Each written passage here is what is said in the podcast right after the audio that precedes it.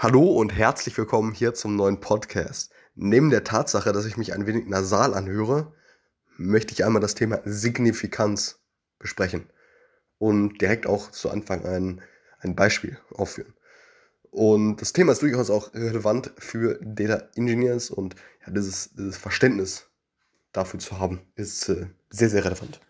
Sehr, sehr wichtig. So, Signifikanz ist ein, ein wichtiger Begriff in der Statistik und der empirischen Forschung er, er beschreibt, ob ein bestimmtes Ergebnis oder eine, ja, eine Beobachtung wahrscheinlich auf einen bestimmten Faktor oder eine bestimmte äh, ja, Behandlung zurückzuführen ist.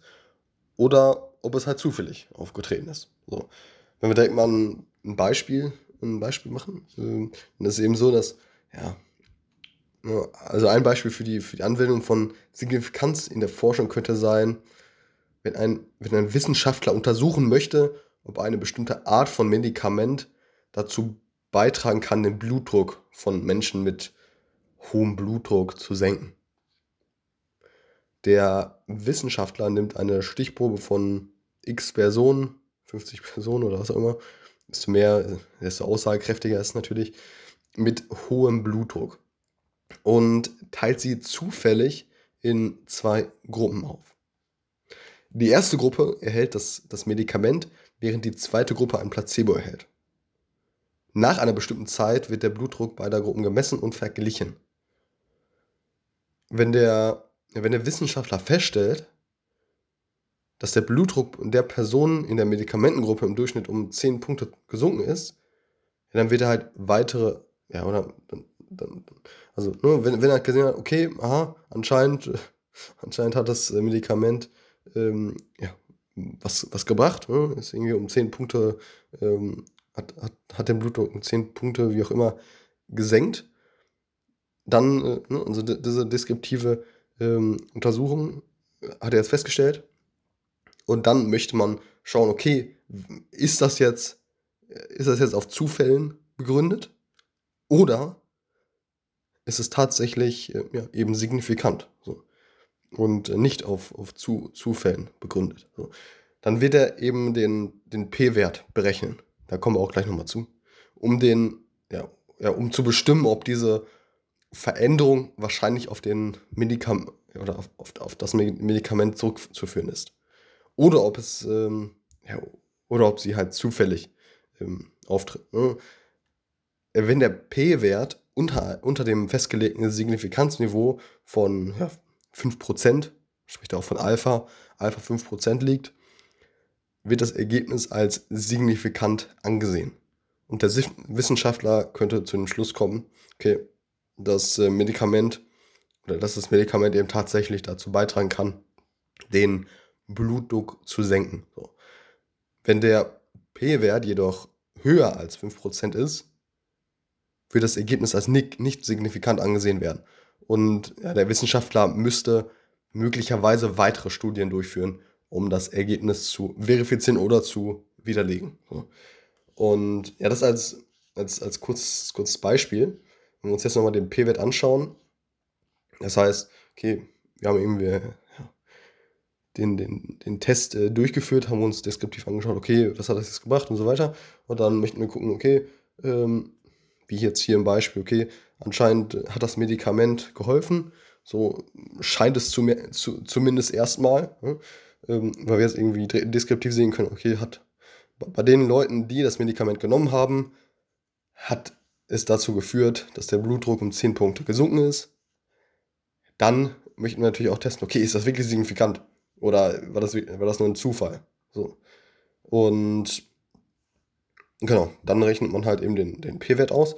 Und ja, also die, die Signifikanz eines Ergebnisses wird anhand einer, ja, oder einer Signifikanzstufe angegeben, ähm, die halt eben als, als P-Wert bezeichnet wird. Der P-Wert gibt an, wie wahrscheinlich es ist, dass ein Ergebnis zufällig auftritt, wenn die Annahme zutrifft. Das, ja, das ist keine wahrscheinliche Beziehung zwischen dem ja, untersuchten Faktor und dem Ergebnis gibt. Je niedriger der P-Wert, desto größer ist die Wahrscheinlichkeit, dass das Ergebnis tatsächlich auf den untersuchten ähm, ja, Faktoren zurückzuführen ist. Und wenn der, wenn der P-Wert unter einem festgelegten Schwellenwert liegt, wird das Ergebnis als signifikant angesehen. Dieser Schwellenwert wird als Signifikanzniveau bezeichnet und wird normalerweise auf 5% festgelegt. Also das ist Alpha 5%. Das bedeutet, dass dies, und, und dieses Alpha legt man halt vorher fest, bevor man den Test durchführt.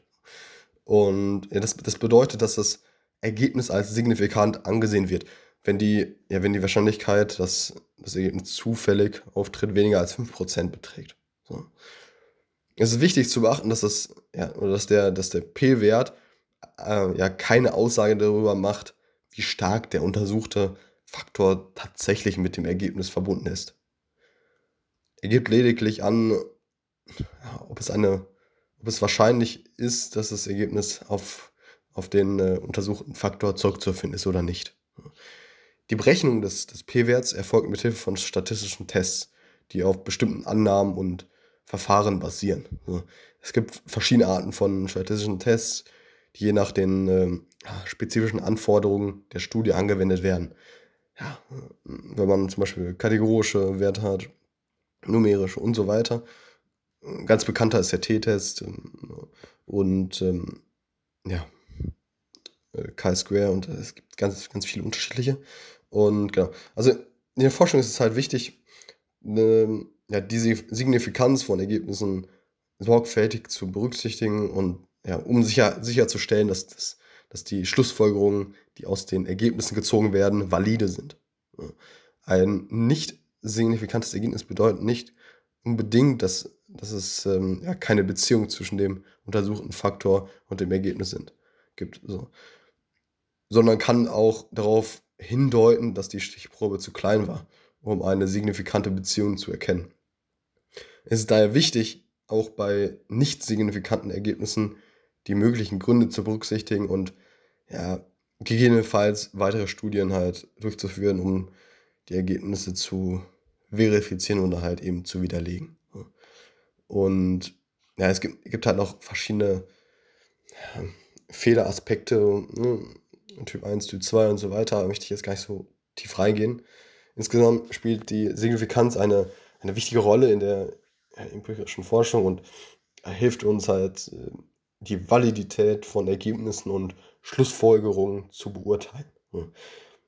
Ist halt wichtig, dass äh, Forscher eben, oder ja, zum Beispiel auch ein Data Scientist oder wie auch immer, sorgfältig, ähm, oder sind, sind ja auch Forscher, ne?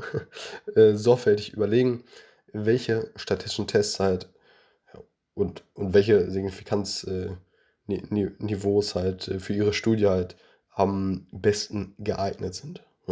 Um valide und zufälliges, äh, um valide und zuverlässige Ergebnisse halt zu erzielen. Ne? Und ähm, genau. Das zu dem Thema Signifikanz und ähm, ja, spannendes und wichtiges Thema sollte man als Data Engineer ebenfalls äh, verstanden haben. Alles klar, bis zum nächsten Mal. Ciao.